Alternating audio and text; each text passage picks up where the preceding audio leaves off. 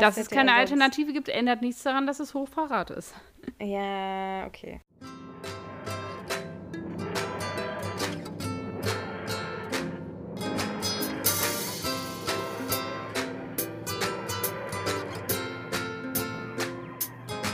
Herzlich willkommen, liebe Zuhörenden, zu unserer heutigen Ausgabe von Brillant, ein Doctor Who Podcast.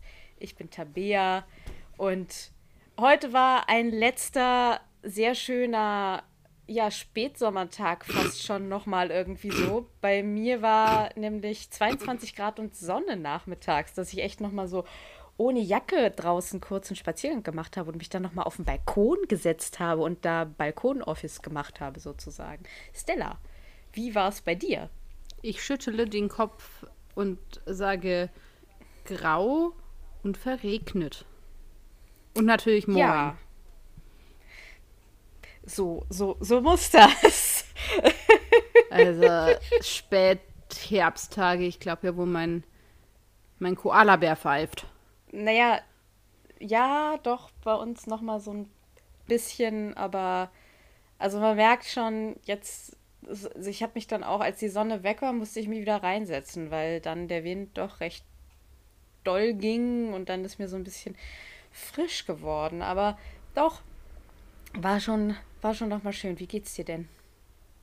Ja, doch. Also ich muss zugeben, ich hatte jetzt die letzte Woche doch ein bisschen viel zu tun. Ich bin jetzt nicht zu einer ausgiebigen Vorbereitung dieser Folge gekommen. Deswegen ähm, könnte es an manchen Stellen eher improvisiert als geplant sein.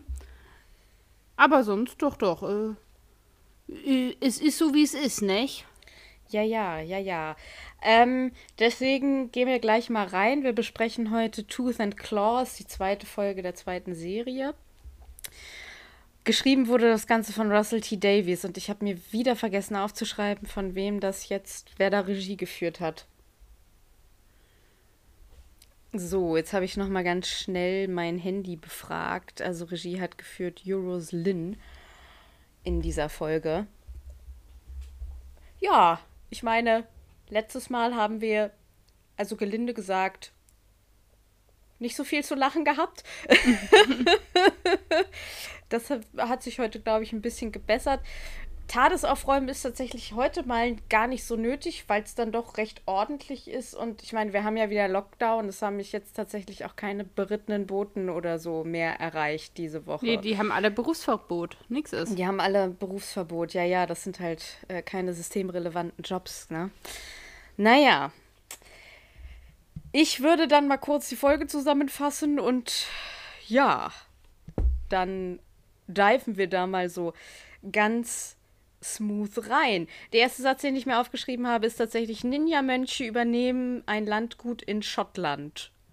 Und Ja, das passiert das- im Prinzip auch. Äh, sperren in diesem äh, Zuge alle außer dem Hausherrn in die Scheune und stellen da auch so einen Käfig mit so einem komischen Typen hin und es ist alles sehr mysteriös, warum der da jetzt irgendwie im, im, im Käfig sitzt. Äh, es lässt sich nur vermuten, dass er sehr zum Fürchten ist. Währenddessen äh, wollen der Doktor und Rose eigentlich nach Sheffield 1979 und landen aber im Schottland von 1879 und rennen aus der TARDIS gleich erstmal in die Entourage von Königin Victoria. Der Doktor täuscht einen schottischen Akzent vor und sie, ja, gehen dann aber trotzdem mit der recht misstrauischen Königin zu diesem besagten Landgut mit. Also die Königin ist irgendwie auf, was weiß ich, Dienstreise unterwegs. Und ja, Ja, ja, die ist auf, äh, die ist auf dem Weg zum, zum Juwelier, weil die ihren Genau. Diamanten schleifen, schleifen lassen. Genau. Die werden da recht nett aufgenommen. Allerdings wird Rose gleich erstmal ohne des Doktors Wissen in eine Scheune gesperrt. Der Doktor diniert dann noch mit Victoria und den Haus und dem Hausherren und merkt allerdings recht schnell, dass irgendwas nicht in Ordnung ist. Darauf beginnt dann eine Befreiungsaktion und eine Verfolgungsjagd und alle versuchen rauszufinden, was sie da eigentlich verfolgt. Also zunächst wird gedacht, es ist einfach ein Werwolf, weil die sich beim Essen dann auch noch so Gruselgeschichten erzählen und dann liegt relativ nah, okay, die, äh, liegt relativ nah, okay, dieses, dieses Ding da in dem Käfig ist ein Werwolf. Es kommt dann aber raus, dass es eine außerirdische Lebensform ist, die von Menschen Besitz ergreift und sich bei Vollmond in einen Wolf verwandelt. Wir haben also sozusagen einen Alien-Werwolf. Äh, sie besiegen diesen diese, diese Lebensform, diesen Werwolf, Alienwolf, dann mit dem Diamanten, den Queen Victoria dabei hat, den sie in ein Licht, also den, den, den sie in dieses, in, in ein Teleskop reinstecken und durch die Lichtbrechung kann die Lebensform dann wieder ins All zurückkehren und dieses Haus ist dann auch befreit. Am Ende ist es sehr interessant, weil Queen Victoria den Doktor und Rose erst zu Rittern schlägt und sie dann aber, also den Doktor zumindest, von der Erde verbannt, weil sie tatsächlich hochmisstrauisch ist und ähm, sich nicht sicher ist, ob der Doktor so gut für die Erde ist. Und um ihn auch in Zukunft von der Erde fernzuhalten, beziehungsweise das Beobachten, gründet sie das Torchwood-Institut. Ja. Was eben so heißt, weil das Haus eben genau. Haus Torchwood ist. Und vielleicht noch zu den Mönchen als Nachtrag, die haben eben diese Alien-Lifeform ist halt auf der Erde gestrandet und diese Mönche haben sich dem angenommen und in regelmäßigen Abständen werden junge Jungen aus den dem umliegenden Dörfern quasi entführt und die sind dann quasi so ein bisschen ja die Hosts für dieses, diese Alien-Lebensform und die ähm, haben sich eben jetzt dieser, diesem Wolf als Gott quasi verschrieben. Das genau, das ist zu diesen Mönchen und was die ja. da eigentlich machen. Ja, genau. Ja, dann würde ich doch mal wieder einleiten. Die Königin der Hintergrundinfos, Ladies and Gentlemen, und alles, was sich dazwischen befindet oder dahinter oder sonst wo. Bitteschön. Ja, ich habe ein ganz bisschen was zu äh, Queen Victoria rausgesucht, wie ich das auch das letzte Mal bei einer historischen Folge eben dann zu Charles Dickens gemacht hatte, dass man das so ein bisschen einordnen kann, wenn man möchte. Und zwar wurde Queen Victoria oder Königin Victoria am 24. Mai 1819 in London geboren und starb am 22. Januar 1901 ähm, auf der Isle of Wight.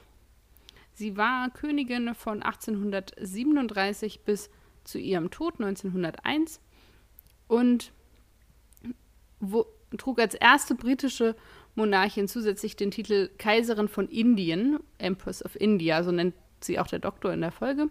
Das war seit 1867 der Fall und sie war eben die Tochter von Edward August, Duke of Kent und Victoire von Sachsen-Coburg-Saalfeld.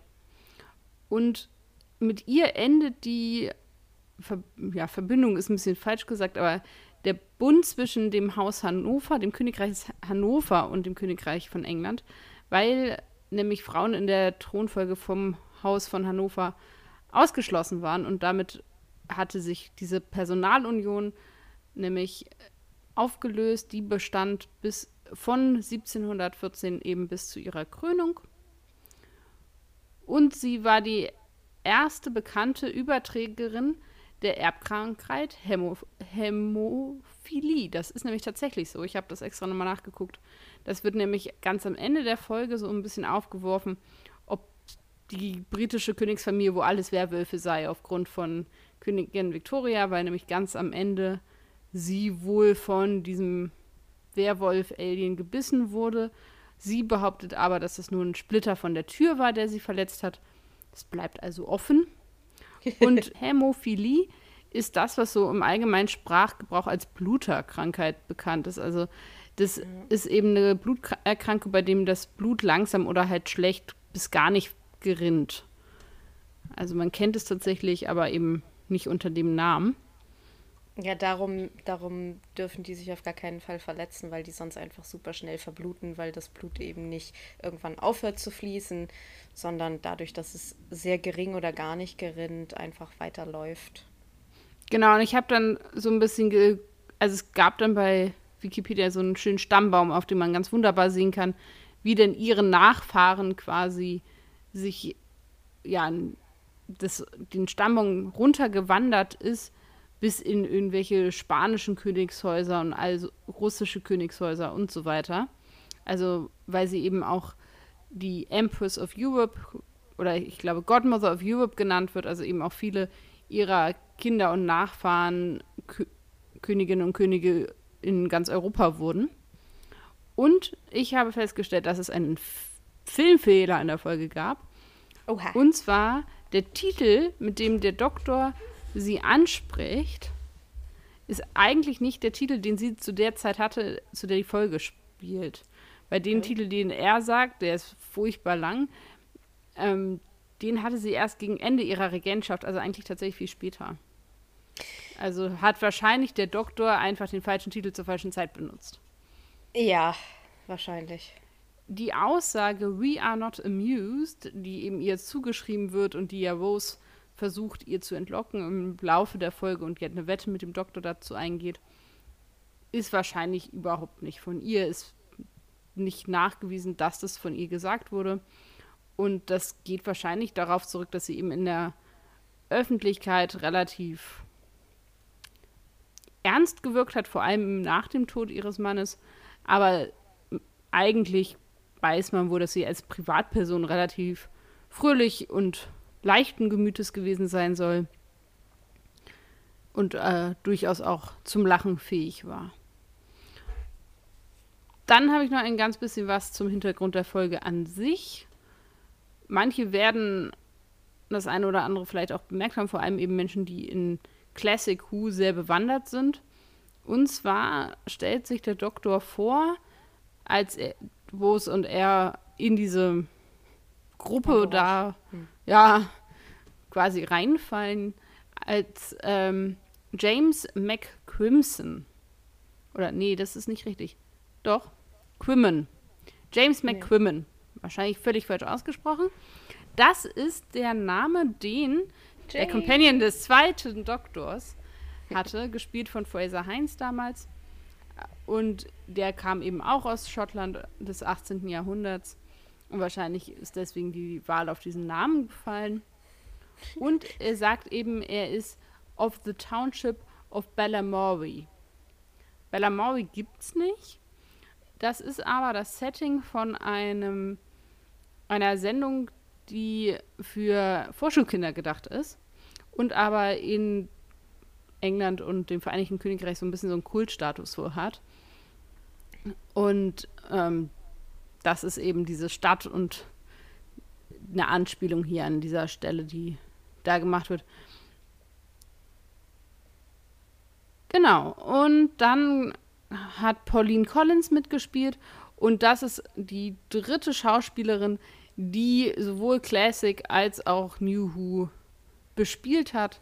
Sie hat in Classic Who mitgespielt bei The Faceless One, Ones in 1967. Genau. Auch zusammen mit dem zweiten Doktor. Mhm. Schön. Schön, schön. Hast du etwas zur Story oder soll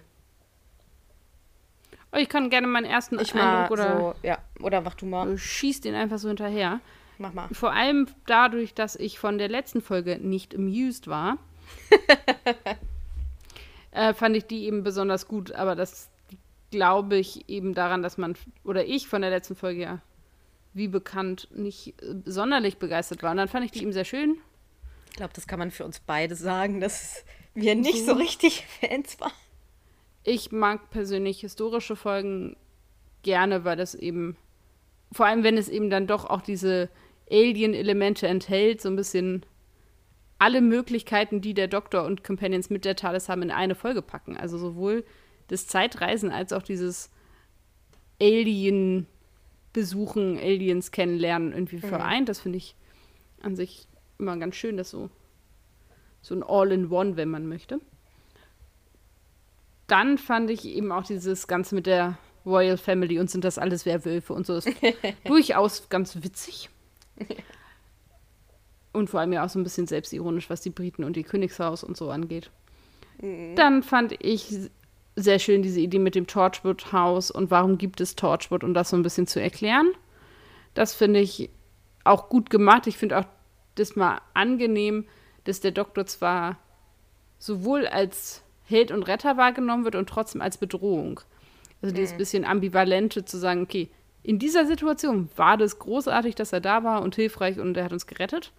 Aber prinzipiell ist das schon irgendwie ein komischer Dude und der macht komische Dinge und die machen mir Angst und die beunruhigen mich, also lieber nicht.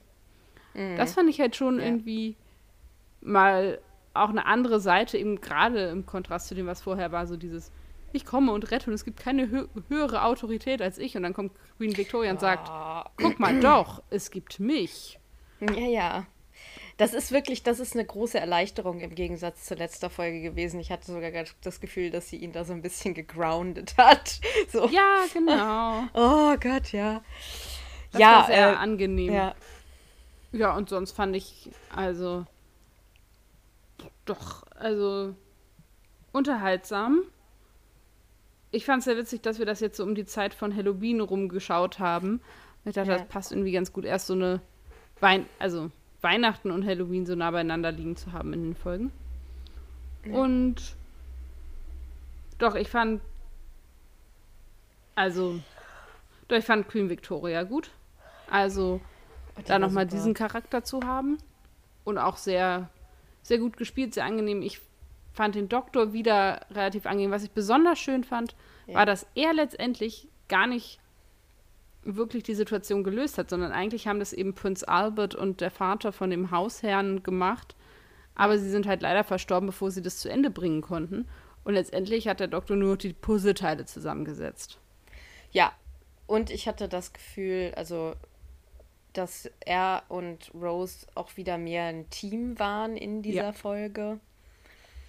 Weil ich fand zum Beispiel dieses Mal, ich bin ja so ein Anfangsszenen-Fetischist. Ist jetzt gar nicht die direkte Anfangsszene, sondern die erste Szene mit den beiden in der TARDIS, wo mhm. die halt einfach irgendwie gut gelaunt sind und, und irgendwie Klamotten ausprobieren, also für Rose und da einfach auch so ein bisschen rumblödeln und irgendwie Punkmusik hören und dann spielt der Doktor auf der TARDIS irgendwie so mit und das fand ich einfach wieder wirklich sehr, sehr schön. Also ja das war wieder so ein freundschaftliches Bild, was ich einfach toll fand.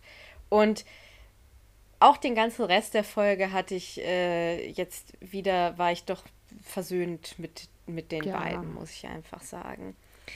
Ja, sie wurden ja auch getrennt, ja. also sie mussten ja auch unabhängig voneinander agieren.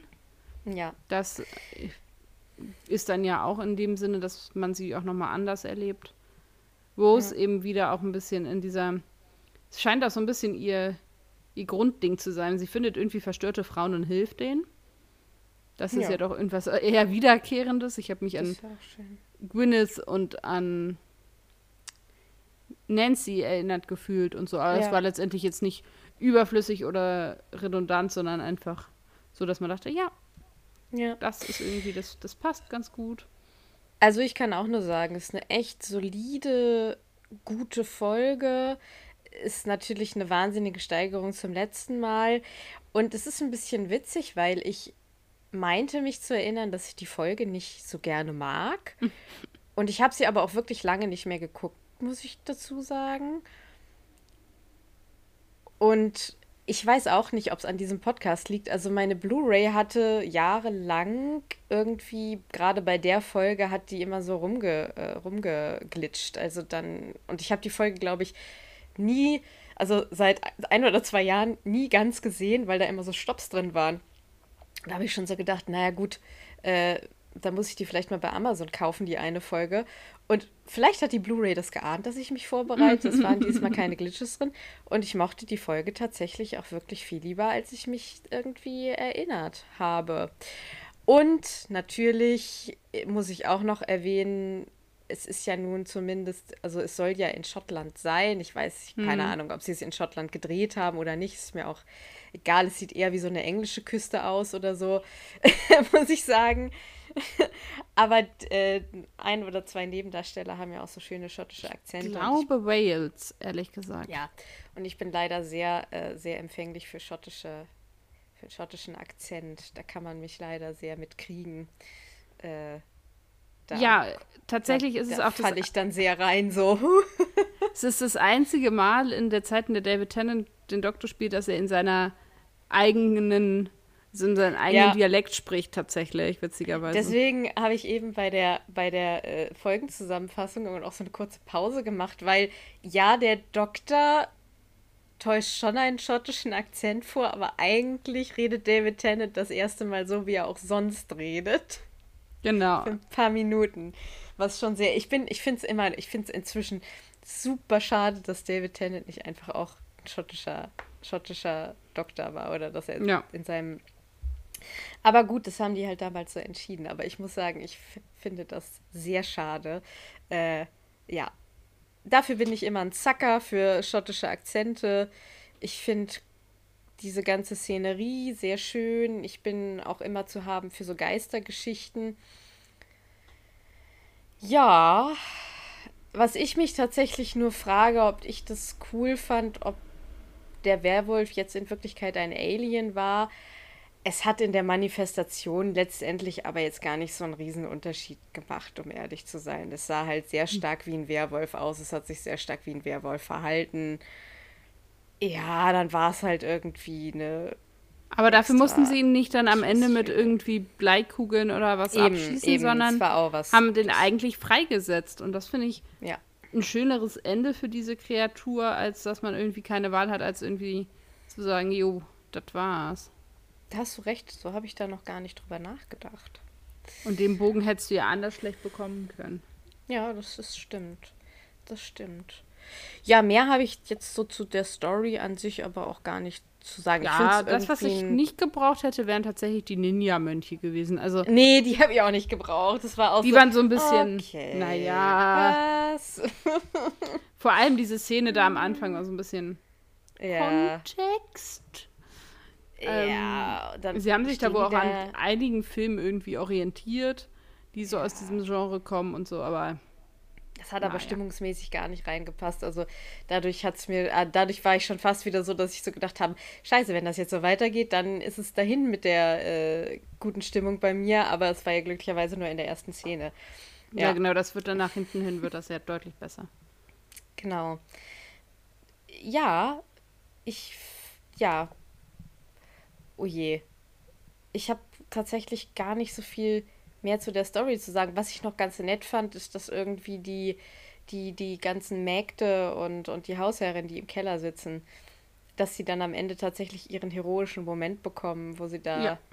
durch die Misteln äh, Ja, und äh, ich meine auch irgendwo gelesen zu haben, dass Misteln für die Region, in der da spielen soll, auch überhaupt nicht einheimisch sein sollen. und das halt nochmal untermalt, dass halt, dadurch, dass halt so viele Misteln da sind, dass ja offensichtlich der Vater von dem Hausherrn auf jeden Fall geplant hat, da Ja. irgendwas gegen diese Kreatur zu unternehmen. Ja. Das, also, wer auch immer sich die Mühe gemacht hat, das nachzugucken, aber so viel zu den Misteln. Das fand ich auch ganz cool, dass sie da irgendwie diese Geschichte hatten von, vom, vom, vom Prinzen und von dem Hausherrn, die da irgendwie jahrelang das ausklügeln. Naja, Und- überhaupt, also das würde ich vielleicht zur Geschichte noch sagen, dafür habe ich nicht so viel zu den Figuren, dass ich das Gefühl, habe, und das ist ja generell was, was ich an Geschichten, egal eigentlich welchen Formats mag, ist, wenn die Teile, die man so hingeworfen bekommt als Publikum, am Ende irgendwie zusammenpassen. Und da war es ja wirklich so, also die haben ganz viele oder einige so kleine Sachen aufgemacht und am Ende haben die alle wunderbar zusammengepasst. Also dieses, ja, Teleskop, das dann letztendlich gar kein wirklich Tele wirkliches Teleskop war, was die sich Ja. einfach angeguckt haben und im Moment dachte man, ach ja, ist ja ganz nett. So, und dann ging es um was anderes und dann kam irgendwann dieser Stein. Also man sah ja schon von Anfang an diese Truhe und hu, hu, hu, Ja, was da wohl ja. drin. Und man hatte diesen Käfig mit diesem, ja, Wesen und man wusste nicht, was kann das denn eigentlich so. Und Mhm. am Ende hat das halt alles wunderbar zusammengepasst. Auch letztendlich, also sie hätten für mich nicht Ninja sein müssen, aber die Mönche, Nee. wo man am Anfang denkt, was machen die da? Und man am Ende dann verstanden hat, okay, das ist die Verbindung dazu. Also Mhm. es gab halt nichts, was am Ende dann für mich jedenfalls so rausstach, wo ich dachte, okay, das war jetzt irgendwie viel platziert. Was hat das eigentlich in der Geschichte gemacht? Das haben wir irgendwie nicht gebraucht. das ist was, was mich sonst irritiert, wenn sowas übrig bleibt und man so denkt, ja, puh, ne? Und Ja. hier war alles irgendwie sinnvoll dann zusammengeführt. Das, also, ich glaube, deswegen hat mir die Folge auch so gut gefallen, weil letztendlich das auch nicht so, ne, manchmal denkt man, ja, wir wissen vorher schon, was damit wohl später passiert, wusste man aber nicht. Also es war auch nicht so auf die Mhm. Nase gebunden, dass man irgendwie das alles auf dem Silbertablett auf dem Silbertablett serviert bekommt, sondern dass es dann halt trotzdem irgend so Aha-Moment oder Überraschungsmoment gibt. Ja. Obwohl ich mich, ich habe halt noch auf den, also als sie da so in den Heile, also als sie da so in dieser Szenerie standen, wo die dann am Anfang da irgendwie Victoria und so getroffen haben, äh, ich habe am Wochenende Highlander geguckt, für die, die es kennen. Es ist so eine Sci-Fi äh, im Prinzip. Der Film ist echt ein unfassbar. Und ich habe die ganze Zeit äh, gewartet, dass da irgendwie so Blitze aus, der, aus dem Himmel kommen und die Hauptfigur aus dem Film da auf einmal steht. Stella guckt mich. Es geht im Prinzip um den unsterblichen Highlander, der dann irgendwie auch in der durch die Jahrhunderte von seinem Erzfeind verfolgt wird und das ist aber auch irgendwie so eine Uiuiui. Alienrasse. So, und, also es ist ein Clusterfuck, aber Klingt ein bisschen so, ja, okay. Schon, aber irgendwie hat mich das so zurückversetzt und habe die ganze Zeit darauf gewartet. ist auch ganz schön. Ich fand die Szenerie auch sehr schön, muss ich einfach Ja. sagen. Es hat mir Auch dieses Haus. gefallen. Ja, Also kann man schon nichts sagen. Also ich will die Mietkosten nicht zahlen müssen, aber an sich ganz schicke Bude. ja, so, ne? Ja, ich finde das ganz interessant. Ich weiß nicht, wie wir, wir können dann ja mal kurz so in die Figuren reingehen. Ähm, ich finde das ganz interessant, dass Rose im Prinzip gleich zweimal irgendwie so junge Frauen oder, oder, oder Frauen findet, die sie irgendwie, mit denen sie. Sie findet nämlich am Anfang, das ist nämlich auch dieses ganze Ding, wie Rose im Prinzip dann geschnappt wird. Die gehen ins Anwesen äh, und das ist ja auch der Running Gag, dass am Anfang irgendwie alle sagen, oh, Rose ist so nackt, also warum hast du denn so ein nacktes Mädchen dabei? Weil sie halt äh, gekleidet ist für die 70er Jahre des 20. Jahrhunderts. Oder die 80er, bin mir gerade unsicher. Ich glaube schon für die Nee, die 70er. 70er. Die 70er. Das heißt, sie trägt halt so ein, so ein, so ein T-Shirt irgendwie und so eine äh, Latzhose und so. Und das ist natürlich für die damals nackt. Das heißt die ganze Zeit, oh, entschuldigt, dass die so und so weiter und so fort. Und dann soll die sich halt irgendwie was Viktorianisches anziehen. Und dann findet die im Kleiderschrank eine total verängstigte Magd. Und die erzählt ihr dann auch, dass die irgendwie diese Mönche gekommen sind und keine Ahnung. Und daraufhin werden die beiden dann aber gekidnappt und in diesen Keller gebracht. Das heißt, im Prinzip ist das schon so diese erste Frauenfigur, derer sie sich so erstmal annimmt, ne? Ja. Weil sie sagt dann auch, ja, ich kenne da einen und so. Und dann im Keller bandelt sie ja gleich mit der Frau vom Hausherrn so, äh, kriegt eine Verbindung. Und finde ich ganz schön, sie hat da dann auch so einen Moment, wo sie im Prinzip ja wieder so dieses Selbstständige hat, was ich eigentlich an der Figur, wenn es da ist, schätze, weil sie dann ja zum Käfig hingeht und sagt, Ja. was bist du und alle anderen hinter ihr so, oh Gott, geh da bloß nicht hin und so weiter und so fort. Bist du ist ganz irre? gefährlich. Ja, ja, genau. Und das ist dann doch recht schön. Das Einzige, was mich an Rose tatsächlich diese Folge so ein bisschen, also am Anfang ist es ja ganz geckig, dass sie irgendwie dieses mit dem Not amused und so und Mhm. irgendwann denke ich mir so, oh, an Victorias Stelle wäre ich Halt glaube ich schon. Ja, genau, genau. Aber ansonsten ist das alles schon, ist das alles schon recht, recht süß, recht niedlich, Ja. recht okay. Ne? Ja, zu Wurst kann man sonst, also genau das hätte ich auch gesagt. Ja. Ich finde, der Doktor ist eben wieder deutlich angenehmer, ist eben auch Held aufgrund seiner Fähigkeiten und nicht aufgrund irgendeiner Form von Selbstbestimmung, sondern er durchschaut halt die Dinge, die da so passieren oder die da schon sind, eben weil er von außen kommt, gar nicht unbedingt, weil er irgendwie so mega krass ist, sondern einfach, weil er halt von außen die Situation betrachtet und dadurch Dinge sieht, die die Leute, die drinstecken, nicht sehen. Mm. Und deswegen löst er das und nicht, weil er irgendwie awesome ist. Deswegen finde ich den sehr angenehm an der Stelle. Ja, er ist halt lebhaft neugierig und außerdem fasziniert vom Außergewöhnlichen. Ähm, Ich finde es ein bisschen witzig, dass er nicht checkt, was mit den Mönchen geht. Ja, der Also, dass er am gar nicht, Anfang ne? sagte der Hausherr ja auch so, ach ja, und wir haben ja auch gar nichts zu essen im Haus und ach, gehen Sie doch woanders hin, hust, hust, hust. Ja. Und dass er das nicht merkt, das hat mich schon ein bisschen gewundert, aber letztendlich ist er auch, glaube ich, viel zu sehr so, uh, falsches Ja, ja. Jahrhundert, uh. Mal gucken, was hier so ist. Ja, ich glaube, der ist auch noch einfach viel zu geflasht von diesem ganzen, oh, die Königin äh, Ja. und ich, der schottische äh, Professor, äh, lala, so. Also das kann ich irgendwie schon nachvollziehen.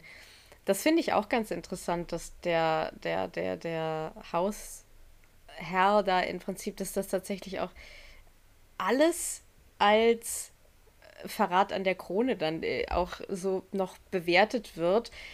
Äh, Das, das, das, das klingt so hart. Also, weil er ja wirklich im Prinzip eigentlich keine andere Wahl hatte und ich das total verstehen kann, dass er nicht die Königin opfert. Äh, die, die Ja. Frau opfert für die, also Königin, das Ja, aber zusammen, er hat die Königin in, in. Nee, nee, nee, das ist schon, das ist schon nicht gut. Das machst du schon nicht. Ja, Nee, nee, aber was, was hätte. Was Dass es hätte keine er sonst- Alternative gibt, ändert nichts daran, dass es Hochverrat ist. Ja, okay. I get Ja. it. Ich fand es nur ganz witzig, dass sie das, das also was heißt witzig? Ich fand es nur bezeichnet, dass sie das tatsächlich dann doch so Ja, ausgespielt haben, tatsächlich. nee, aber dafür ist er ja dann auch, äh, Heroisch gestorben, ja. genau. Upsala. Verdammt. Bam! ja, was ich ein bisschen witzig fand, war, dass mir überhaupt nicht aufgefallen ist, dass seine Frau schwanger ist. Bis Ist sie? in die letzte Szene. Ich glaube. Sie streicht Oh, sich nämlich irgendwann so bedeutungsschwanger über den Bauch. Schenkelklopfer, Füße hoch. Achtung, Flachwitz. Aber das, also ganz am Ende der Folge streicht sie sich eben irgendwie so komisch über den Bauch, wo ich so denke, ah. Ja, das habe ich gar nicht mitgekriegt, tatsächlich. Aber ich kann Upsi. mich auch irren, aber da war so ein Moment, wo ich dachte, Nee, das kann sehr gut Okay. sein. la la la la la, titi. Ähm. Ja. Ich will ja die ganze Zeit über Königin Victoria reden, weil ich die so Mach doch. großartig finde.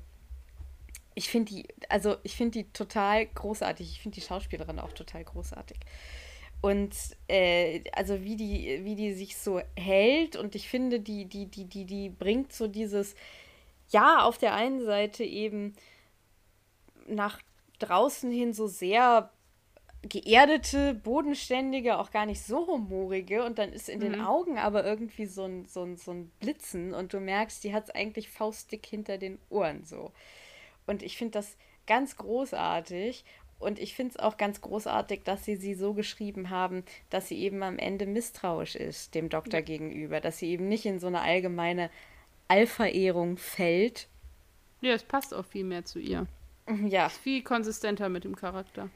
Ja, wie zum Beispiel Elisabeth in einer anderen Folge. Nun ja, äh, wir kriegen das alles noch hin.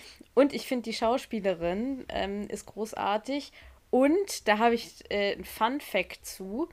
Es gibt ein oder zwei Torchwood-Audios von Big Finish. Da geht es ins viktorianische Zeitalter und da spielt auch so ein Captain Jack und Queen Victoria auf Alienjagd im viktorianischen London. Das ist, das ist absolut geil. Das kann ich nur jedem empfehlen. Und das ist auch Pauline Collins, die sie da dann tatsächlich spricht. Okay, das ist Das cool. fand ich echt, echt ziemlich cool, muss ich sagen. Ich die Figur einfach echt auch insgesamt mag. Kann ich nur sagen. Ja, und ich Ja, habe irgendwie. Ja? Ich würde einfach, ich fand auch sehr bezeichnend, dass sie dann bei diesem Essen, wo die dann zusammen um den Tisch sitzen und der Doktor dann sagt, sie darauf anspricht, dass sie ja ihren Ehemann oder ihren verstorbenen Ehemann ja wahrscheinlich vermisst und sie doch dann doch so einen Einblick in was sehr, sehr Privates gibt, nämlich dann sagt, ja, sehr. Ja. Und das halt einfach auch gespielt ein großartiger Moment, wenn man so richtig das merkt. Und sie ist die Königin und sie darf es letztendlich nicht zeigen und sie muss weitermachen. Und eigentlich würde sie sich wahrscheinlich einfach in irgendeinem Herrenhaus verkriechen und sagen, lasst mich doch alle in Ruhe. Aber das geht halt nicht. Ja. Ja, auch diese Haltung, äh, mit der sie sich, also mit der sie die Darstellung irgendwie trägt. Und ja, also es gibt so DarstellerInnen, die so ein Charisma und so eine, ja, Macht will ich gar nicht so sagen, aber so eine Welt, Weltherrschafts-, oh Gott, Weltherrschaft, ich reite mich da immer weiter rein. Du weißt, was ich meine, oder? So dieses, Die können halt Königinnen und Könige spielen. ja, genau das meine ich. Es war sehr gut, einfach kurz ausgedrückt, was ich furchtbar kompliziert habe gerade, äh, also versucht habe zu äh, einzupacken. Mm. Die haben ein, Ja. eine majestätische Aura. Eine majestätische Ausstrahlung, die können das einfach rüberbringen. Hast Ich du denn irgendwas mitgenommen aus dieser Folge? Ja, ich habe Cool. mir tatsächlich. Wow, das sind schon richtig gute Voraussetzungen hier. Also, was ich mitgenommen habe, ist tatsächlich, äh, worüber ich auch öfter mal nachdenke, ist der Doktor jetzt eigentlich Fluch oder Segen für die Welt? Also, weil jetzt in der Folge kann man eben tatsächlich sagen, ja, natürlich, er hat das Ding da irgendwie nach Hause gefahren. Ich kann aber das Misstrauen ihm gegenüber verstehen. Und die Frage kommt ja nicht umsonst irgendwie nochmal auf, verursacht der Doktor nicht im Prinzip auch viele Dinge, die er dann hinterher wieder begradigen muss? Also es geht ja in beide Richtungen. Dann hast du äh, auf der anderen Seite auch so oft diese Aussagen, ja, aber ohne den Doktor gäbe es das ganze Universum irgendwie gar nicht mehr. Also es ist schon immer eine Frage, ne? Es ist schon immer so eine Frage. Und diese Frage für mich selber, um darüber noch nachzudenken, habe ich, hab ich mitgenommen. Hast du denn was mitgenommen? Ehrlich gesagt nicht so wirklich. Also das ist natürlich, also letztendlich ist das, was du jetzt gesagt hast, das Einzige, was ich jetzt so ad hoc sehen würde, was überhaupt so an tieferer Nachricht oder so da thematisiert wird, weil alles andere, Ja, war ein sehr unterhaltsamer. genau, war halt vor Ne, allem. Unterhaltung und wenig, Ja. also, ja, genau, deswegen nehmen wir das doch einfach mal so mit. Ich würde Ja. sagen, da hast du einen ziemlich guten Punkt rausgegriffen, der halt auch immer wieder zu klären ist und wahrscheinlich Ja. nie zu beantworten. Ja. Aber das ist, glaube ich, ein ganz guter Punkt, den wir mal so auch mit rausnehmen können, weil es ist auch völlig in Ordnung, einfach mal aus so einer Folge rauszugehen und zu sagen, ich habe mich da einfach völlig solide gut unterhalten gefühlt. Ja. Weil das Gefühl hatte ich, also ich habe die Full Disclosure, ich habe heute geguckt und heute auch vorbereitet. Das war alles ein bisschen knapp, aber ähm, ich habe mich heute einfach wirklich gut unterhalten gefühlt, als ich da hinterher rausgekommen bin. Ja. Deswegen, Und also war das jetzt nicht Völlig so eine, legitim. ach, da denke ich drei Tage später noch drüber nachfolge, weil mich dann Thema oder so total bewegt hat, sondern eine, ja Mensch, das war doch nett Folge, was halt Ja, genauso viel oder genauso wenig wert ist. ja. Ansonsten kann ich dazu noch sagen, dass sie beim Wolf, beim CGI-Wolf, da ist mal wieder klar geworden, dass nicht so viel Budget da war. Das ist aber auch völlig in Ordnung, weil ich Ich finde, dafür sieht halt- aber ganz gut aus. sieht in Ordnung aus, aber ist ja hat mich so ein bisschen an Lupin erinnert. Ja, aber ich finde so, wenn man da, also an so vor einer Staffel so das CGI denkt, finde ich, ist Ja, gut, okay. Oh Gott, da wollen wir gar nicht drüber nachdenken. Wie hätte der Wolf da ausgesehen? Ja, eben, also ich finde, da, das- das war schon ganz gut. Es war in Ordnung, ja. Hast du denn ein Zitat? Tatsache, ich muss das eben mal kurz suchen. Das eine habe ich nicht nochmal nachgeguckt, deswegen mag das ein bisschen unpräzise zitiert sein. Ja. Das ist der Doktor, der sagt, Books, greatest weapons of them all. Mhm. Das äh, finde ich generell sagt halt über. Also, das wäre schön, wenn der Doktor das immer so sehen würde, Mhm. weil das sagt halt was über den eigentlich angedachten Pazifismus. Und dieser Gedanke von Wissen ist halt Macht. Ja. Das ist, das ist schon sehr bezeichnend. Er wird ja auch oft an verschiedenen Stellen und so zitiert. Das ist, glaube ich, auch sehr, sehr berühmt einfach auch. Ja, total. Also auf T-Shirts und Merch und weiß der Geier. Dann habe ich aber eins, was ich einfach witzig fand. Ganz vom Anfang der Folge sagt Rose zum Doktor, I want her to say we are not amused. I bet you five quid I can make her say it. Und dann sagt der Doktor, well, if I gambled on that, I'd be an abused of my privilege as a time travel traveler in time. Rose, ten quid. Der Doktor, done. das fand ich irgendwie schön, irgendwie dieses, ich habe ja. Prinzipien. Aber na gut, von mir aus. Das ist aber auch so eine schöne Szene. Also es gibt wirklich viele schöne Szenen, die aber einfach auch wirklich nur unterhaltend sind. Ich ja. habe nämlich als Zitat den Doktor, der in diese Scheune reinstürmt und dann sieht er da dieses in Klammern Monster und steht da und sagt, oh, that's beautiful. Und das ja. ist auch noch so eine Sache, die ich aus dieser Folge wieder mitgenommen habe, dass der Doktor für mich auch, also so eine, so eine Kern- Kernkompetenz hätte ich schon fast gesagt, aber damit fangen wir jetzt gar nicht an. Also so ein Kerncharakterzug des Doktors ist auch einfach, dass er eben, ja, er findet sowas einfach schön. Also er findet mhm. dieses Geschöpf, das alle fürchten, ist für ihn in dem Moment einfach beautiful, weil es irgendwie was ist, was er noch nicht gesehen hat und weil es was anderes ist und weil es erstmal irgendwie völlig losgelöst von irgendwelchen Taten oder, oder so ist. Und das, das ja. finde ich so super, super schön. Ja, auf jeden Fall. Und vor allem auch in dem Moment total unerwartet. Also man wird ja. auch als Publikum nochmal angehalten, zwei Schritte zurückzugehen und zu denken, okay, wieso sieht er das jetzt als schön? Und dann zu merken, okay, vielleicht ist nicht, gibt es mehr Perspektiven, denn die, die ich jetzt einnehme. Ja, voll. Und die genauso legitim sind auch. Ja, absolut, absolut. Haben Sie eine Frage für mich? Ja, ich mache das ein bisschen so wie du letztes Mal. Ja. Aber anstatt dich zu fragen, ob Hund oder Katze, ist meine Frage Vampir oder Werwolf. Ja, Vampir. Äh, also ich mag beides sehr gerne. Was ich äh, immer so ein bisschen schwierig finde, ist dann irgendwie so das Underworld-Setting, also Vampire gegen Werwölfe, weil da kann ich mich tatsächlich ziemlich, ja, da komme ich manchmal in so ein, in so ein, so ein bisschen weiß ich manchmal nicht, wie ich mich verhalten soll, weil ich beides grundsätzlich mag. Aber wenn so Vampire richtig geschrieben sind, sind es bei mir einfach die Vampire. Und ich weiß, ich will das Klischee nicht rausholen, aber keine Vampire, die in der Sonne glitzern. Ich bin dann doch eher. Und es ist völlig okay, dass es das gibt. In, es ist Fiktion. Ähm, alle, die das gerne lesen, hören. Nein, wirklich, weil ich finde das auch immer scheiße, wenn da irgendwie so wahnsinnig drauf rumgeritten wird. Können wir auch gleich mal schon sagen. Auch Twilight hat irgendwie seine Berechtigung, zumindest die Bücher. Ähm, über die Filme möchte ich hier an der Stelle nicht sprechen. Vielleicht mache ich das irgendwann mal, als was wir sonst so hassen oder so. Ähm, nee, aber also. Die Bücher auch nur bedingt, oh, ehrlich gesagt, aber egal. Äh, nee, aber also grundsätzlich einfach Vampire, weil ich dann, glaube ich, im Grunde meines Herzens eher ein Katzenmensch bin.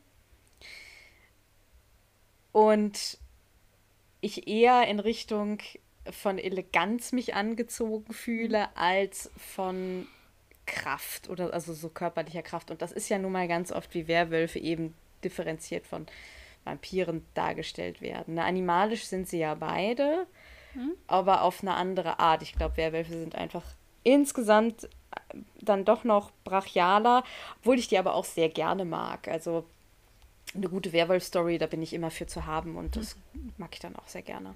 Die hatten wir ja jetzt quasi. Ja, genau. ähm, okay, bei mir wird es tatsächlich jetzt eher Geschichts-, also nein, äh, also äh, narrativ orientierter. Du versetzt dich mal in Victoria rein. Hättest du den Doktor am Ende auch verbannt oder hättest du das nicht gemacht? Uh. Ja. Ähm, ich glaube, ich hätte, also das ist natürlich, sie ist halt auch sehr das Kind ihrer Zeit. Das heißt, wenn ich in ihren Schuhen wäre, hätte ich wahrscheinlich gar nicht viel andere Wahl, als so, zu handeln wie sie, weil ich eben auch ihren Bildungsstand, ihren historischen Hintergrund, also und ähnliches hätte. Aber letztendlich was halt eine Alternative gewesen wäre, wäre herauszufinden, wer er eigentlich ist, weil es wird halt nie besprochen, sondern sie schließt einfach daraus, dass er ja Wissen hat, was sie gruselt und was ihr irgendwie Angst einjagt, weil es Wissen über Dinge sind, Wissen über Dinge ist, die ihr nicht bekannt sind, die außerirdisch sind. Und daraufhin schließt sie ja, dass er eine Bedrohung sein könnte. Aber es wäre eben auch eine Option gewesen zu sagen, okay, ich habe hier was Neues, Fremdes. Ich möchte das erkunden, also dass man aus Torchwood statt einer Abwehreinheit ein Forschungsinstitut macht. Ja. Was es dann ja letztendlich irgendwann auch eigentlich ist. So unter Jack Harkness und so ist es ja mehr Forschung als Abwehr. Jedenfalls was manche Aspekte angeht. Aber das wäre eben so eine Alternative gewesen, zu sagen, okay, ich erforsche das, damit man sich im Notfall eben gegen manches wehren kann, aber eben diese Entscheidung, was ist Bedrohung, was ist keine Bedrohung, was ist vielleicht auch irgendwas, was für uns eine, eine Chance eröffnet, das kann man dann ja fundiert entscheiden, wenn man weiß, womit man es eigentlich zu tun hat. Das heißt, das wäre eine Alternative gewesen. Ob ich jetzt die Möglichkeit ge gehabt hätte, so über meinen Schatten zu springen und so über meine ja, begrenztes Sichtfeld mhm. als Königin Victoria hinwegzuschauen, keine Ahnung, weil sie, ihr primäres Interesse an der Stelle ist ja der Schutz des eigenen Volkes. Und vor dem Hintergrund kann ich das durchaus verstehen, dass sie sagt, der Total. hat so viel Kraft und Wissen und so, das beängstigt mich. Lieber nicht. Ja, total. Ich finde das immer noch so, so schön, wie sie dann, wie man so merkt, dass sie immer so super genervt oder, also so, sie ist ja super genervt von Rose im Prinzip. Am, also ja. so, ne, am Anfang findet sie es irgendwie, die, erste, das erste Mal ist es irgendwie noch so ein bisschen Irritation und dann ist sie super genervt, aber das immer subtil so man merkt das eher so in ihrem Blick, bis sie dann am Ende einmal mhm. explodiert halt ne, und so sagt, ja, was, ne, was ist da? Aber das finde ich auch immer noch sehr schön. Ich finde halt so dieses zum Ritterschlagen hätte sie sich dann im Prinzip auch sparen können, aber da kann ich dann halt noch sagen, ja gut, okay, das hast du dann irgendwie als Belohnung gemacht, ne, sozusagen hier für deine Heldentaten und jetzt verpiss dich. Genau, deswegen finde ich das genau diesen Kontrast so schön. Weil es ja. eben weder nur das eine oder nur das andere ist, sondern die Wertschätzung mit Bedacht. Ja. Genau. Stella, gibt es etwas, was du sonst noch so genießt? Ja, heute kommt der letzte Teil meiner allseits beliebten Serie, was äh, Serie mit David Tennant. Und zwar ist es jetzt, ich habe tatsächlich die Eckdaten und so nicht nochmal rausgeholt, deswegen kommt das jetzt einfach so ein bisschen als persönliches Erlebnis. Ich habe geschaut auf Netflix Criminal. Und zwar ist es so aufgebaut, dass es davon verschiedene Varianten gibt, spezifisch für bestimmte Länder. Tatsächlich gibt es Criminal Frankreich, Criminal Spanien, Vereinigtes Königreich und Deutschland. Von dem Setting im Vereinigten Königreich gibt es mittlerweile auch eine zweite Staffel, von allen anderen bis jetzt nur eine erste. Die haben alle irgendwie, ich glaube, so vier Folgen. Was eben aber all das quasi zusammengehörig macht, ist, dass die alle gleich gesetzt sind. Also sie spielen alle im gleichen Setting. Und zwar nämlich mehr oder weniger nur in zwei, drei Räumen. Einer, ich würde sagen, Polizeistation irgendeiner Art. Es wird weder gesagt, wo in Europa sich das befindet, noch wird dieser Raum wirklich verlassen. Und es sind immer Kommissarinnen und Kommissare, Polizisten verschiedener Ränge, die Verhöre führen, entweder mit vermeintlichen Opfern oder mit vermeintlichen Tätern oder mit vermeintlichen Zeugen.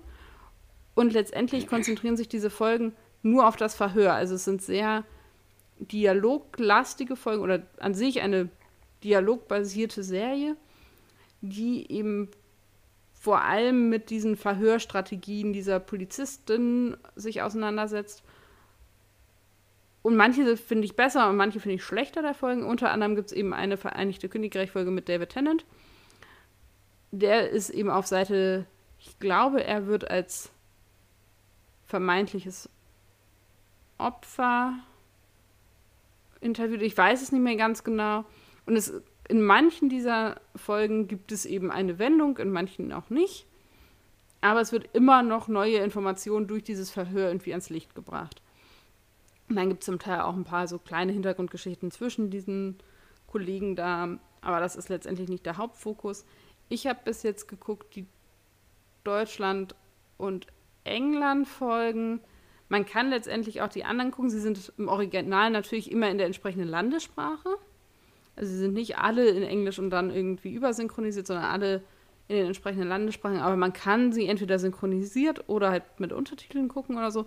Ich wollte nochmal die Frankreich-Folgen auf Französisch mit französischen Untertiteln gucken. Aber dadurch, dass die so sprachlastig sind, mm. helfen die Bilder wenig beim Inhalt. Ja, das stimmt. Das heißt, wenn man nicht sehr firm ist, und mein Französisch ist jetzt doch ein bisschen eingerostet, ist es einfach nochmal das bisschen anstrengender. Es ist aber unglaublich gut gemacht, aber auch sehr langsam erzählt. Also für alle, die irgendwie mehr auf Action oder auf viele Bilder oder viel Handlung stehen, für die ist das nichts. Das kann man schon mal so vorweg sagen. Tatsächlich spielt jetzt in der zweiten Staffel sogar der Schauspieler mit, der Jon Snow in Game of Thrones gespielt hat. Auch Ach, sehr gut, Kit auch eine Harrington. sehr. Genau. Ja. Und der spielt eine sehr, also das ist eine Folge, die ich an sich sehr spannend finde. Und zum Teil werfen die eben auch größere Themen auf. Also man kann da durchaus auch nochmal drüber diskutieren und so. Genau. Also ich würde das auf jeden Fall als Empfehlung aussprechen. Ja, manchmal befriedigende, manchmal etwas unbefriedigende Enden. Genau, mhm. David Tennant spielt sehr, sehr gut an der Stelle und ich bin auch tatsächlich, so wie auch bei Jessica Jones, darüber auf diese Serie gekommen, dass er eben mitspielt. Und ich dachte, oh, das ist ja mal spannend, guck dir das mal an und bin dann da irgendwie auch drauf hängen geblieben. Mein persönlicher Verdacht an der Stelle ist, ich glaube, das spielt alles in Brüssel. Mhm. Aber letztendlich gesagt wird es nicht. Es wird nicht gesagt, was für eine Einheit das ist. Vielleicht sind das auch viele Gebäude, die alle gleich aussehen. Aber das ist eben so ein bisschen dieser Flair, wenn man möchte. Genau. Mm. So viel dazu gibt es bei Netflix. Viel Spaß. Schöni. Ich habe in dieser Woche The Hunting of Bly Manor mitgebracht. Das ist eine Serie von Mike Flanagan, beziehungsweise es ist die zweite Staffel einer Anthologieserie. Die läuft auch auf Netflix. Die erste Staffel war The Hunting of Hill House. Also es ist im Prinzip eine Horror ähm, Haunted House Serie. The Haunting of Hill House ist sehr viel Grusel, also ist sehr viel mehr in Richtung Horror. Ich würde tatsächlich bei Bly Manor sagen, dass es eher eine Geistergeschichte ist, was aber gar nicht schlecht ist, weil ich gar nicht Hunting of Hill House hatte ich irgendwie nur so von gehört und ich fange jetzt gerade erst an, mich so ein bisschen für diese, äh, für so bestimmte Horrorsachen zu äh, interessieren, die irgendwie über Fantasy Horror hinausgehen und so Haunted House mag ich auch immer ganz gerne. Aber Hill House hatte ich damals überhaupt nicht auf dem Schirm. Bei, also auf Bly Manor bin ich gekommen, weil ich gehört habe, dass es da äh, sehr zentral auch um eine lesbische Liebesgeschichte geht. Deswegen habe ich gedacht, ach Mensch, äh, fange ich das doch mal an. Und gute Nachrichten. Man muss dieses Hunting of Hill House nicht geguckt haben, um The Hunting of Bly Manor gucken zu können, weil es tatsächlich äh, noch Antal also super Anthologie ist. Die Darsteller sind teilweise die gleichen, die Geschichten hängen aber bis jetzt noch nicht zusammen. Es ist in einem völlig anderen äh, Land angesiedelt. Also die erste Staffel hat halt in Amerika, also in den USA gespielt und die zweite Staffel spielt jetzt in England auf Bly Manor. Und Grundsatz der Story, also ich werde jetzt hier nicht viel erzählen, weil das so die Spannung und den Charme und einfach das mit, also das nehmen würde, warum man es guckt. Es geht ganz grob gesagt um die, das amerikanische Au-pair Danny, die eine Stelle auf Bly Manor annimmt, weil die vorherige äh, ja, Kinderfrau oder das vorherige Au-pair hat sich irgendwie auf mysteriöse Weise äh, ein paar Wochen vorher umgebracht. Und so viel erzähle ich. Da kommt sie dann also da kommt Danny dann in dieses große Haus, wo im Prinzip nur noch die beiden Kinder, der Koch und die Haushälterin wohnen. Und dann geht das Ganze los. Der Onkel, der ist eigentlich die ganze Zeit in London und es inter interessiert sich eigentlich nicht sehr für dieses Haus, was auch sehr merkwürdig ist. Es spielt in den 80er Jahren. Und ja, dann geht die ganze Sause los und ich kann nur sagen, es ist einfach wirklich eine total schöne, ähm, mysteriöse Geisterliebesgeschichte. Also ich würde tatsächlich sagen, es ist teilweise mehr Liebesgeschichte als Geistergeschichte. Obwohl es auch seine creepy Momente hat und auch so ein paar Momente, wo es wirklich einem, ja, also wo einem die Gänsehaut runterläuft, aber insgesamt ist es eher eine Geistergeschichte. Ich glaube, Hill House ist da eher, geht da eher noch in eine Horror, horrorigere Richtung. Aber das ist ja auch mal ganz schön vielleicht, wenn man auch mal sowas hat, wo man nicht irgendwie äh, mit, also äh, zitternd hinterm Sofa sitzen muss. Ja. ja. genau. Die ist gerade aktuell von 2020 jetzt auf Netflix. Kann ich an dieser Stelle echt nur empfehlen. The Hunting of Bly Manor. Heißt auf Deutsch übrigens Spuk in Bly Manor. Tada! ja, das ist vielleicht immer noch ganz gut dazu zu sagen, damit man Ja. das dann auch findet, sollte man das auf unsere Empfehlung hin gucken wollen. Ja, man findet es tatsächlich trotzdem. Also ich habe das auch schon, also mein Netflix ist schon deutsch eingestellt, so als Sprache, aber wenn ich die englischen Titel eingebe von den äh, Serien oder Filmen, dann kommt auch immer, äh, kommt es trotzdem immer. Obwohl man dann natürlich nur den deutschen Titel sieht, aber das kann man sich dann ja auch, ich meine, Spuk in Bly Manor, The Hunting of Bly Manor, ja, dann Wikipedia, Wikipedia hat man halt so kurz vorher mal so ein bisschen. Ja, das kriegt man schon hin. ja, ich gehe davon aus, dass Genau. jetzt vielleicht in den nächsten Wochen auch äh, ein paar Leute nochmal alte Folgen von uns aufmachen und sich am Ende anhören, was wir so geguckt haben und empfohlen haben, weil jetzt alle feststellen, sie haben viel mehr Zeit, als sie eigentlich haben wollen. Äh, ja. Mal gucken, ob diese Rubrik quasi an, an Popularität gewinnt. Genau. Er ist ja immer noch meine Lieblings, also eine meiner Lieblings äh, die wir so haben, weil ich einfach auch super gerne noch über den ganzen anderen Stuff irgendwie rede, den ich so. Eigentlich müssten wir verschiedene Podcasts machen, aber nein, wir machen das alles in einem, weil wir es können. Ja, weil also so richtig ausgiebig kann man sich ja auch super gut über Dr. Who unterhalten. Deswegen Das stimmt schon. ist das. Einfach auch Ja. ob der Menge des Ganzen. Ja, Ja, Mensch, dann da sind wir ja fast am, äh, quasi am Ende. sind wir Weißt du gerade spontan, worum es in der nächsten Folge geht eigentlich? Also nächsten Folge Ja, ja, in der nächsten Folge, da freue ich mich sehr, sehr drauf. Da geht es nämlich, also wir treffen alte Bekannte und äh, wir sind an einer Schule.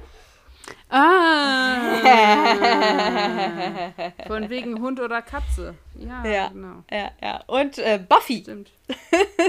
also eine Figur, ein Schauspieler aus Buffy, äh, kommt auch noch äh, dazu. Genau. Ja, dann heute mal eine kurze Folge, ist aber auch nicht schlimm. Wir hatten beide eine sehr bewegte Woche, sind beide so ein bisschen, glaube ich, recht ähm, auf den Zahnfleisch gehen. Es ist auch manchmal einfach Ja, ich mache mir jetzt noch ein bisschen Kaffee und dann mache ich meine Masterarbeit zu Ende. So sieht das Ja. aus. Ja, ja, ja, und ich esse jetzt was und leg mich hin. Wollen wir tauschen? Ah, ich weiß nicht, du willst meine Kopfschmerzen? Äh, Ja, gut, okay. ah, ja, jetzt eine Runde Mitleid für die armen, geprügelten Podcasterinnen hier an der Stelle. So, okay. Ähm, ich werde jetzt mal, ja, Ach so, ich Nee, würde jetzt einfach, ich hatte gerade so ein paar Grüße im Kopf. Ich würde einfach mal. jetzt mal sagen, lasst den Kopf nicht hängen, auch wenn man das ab und zu mal meint, dass man das tun möchte. Das ist nicht gut für die Nackenmuskulatur. Macht es nicht, sondern macht es euch irgendwie schön. Letztendlich ist das Gute am Herbst und an so einem Monat wie November, dass man legitim ein Recht hat, sich mit einer Kuscheldecke, einem heißen Kakao, Kaffee, Tee, Getränk seiner ihrer Wahl aufs Sofa zu setzen und Filme und Fernsehen und Spiele, Bücher, Puzzle, you name it zu konsumieren und niemand verurteilt einen dafür. Ja. Und das ist so ein bisschen meine Feel-Good-Empfehlung jetzt für die Woche. Tut euch doch was Gutes und lasst euch dafür, belohnt euch dafür selber. Genau, ihr Lieben, auch von mir auch von mir. Punkt, Punkt, Punkt, Punkt, Punkt. Also nein, an dieser Stelle wünsche ich euch jetzt erstmal auch von mir ein schönes Wochenende oder eine schöne Woche, wann auch immer ihr diesen Podcast konsumiert. Ich schließe mich heute dieser Empfehlung von Stella einfach auch wirklich mal an. Natürlich könnt ihr trotzdem auch gerne noch kreativ sein. Man kann sich auch einfach mit einem Malblock und einem äh, Stift aufs Sofa flitzen und irgendwie den Kakao. Oder man lässt es einfach mal. Seid kreativ in eurem Rahmen. Das kann ich nur sagen. Äh, bis nächste Vielleicht Woche. ist es ja sogar ein Bild Bilderrahmen. Oh, der nächste Flachwitz. Bitte die Füße hochlegen. Nein, also in diesem Sinne von uns beiden, von mir, habt einen schönen Ade.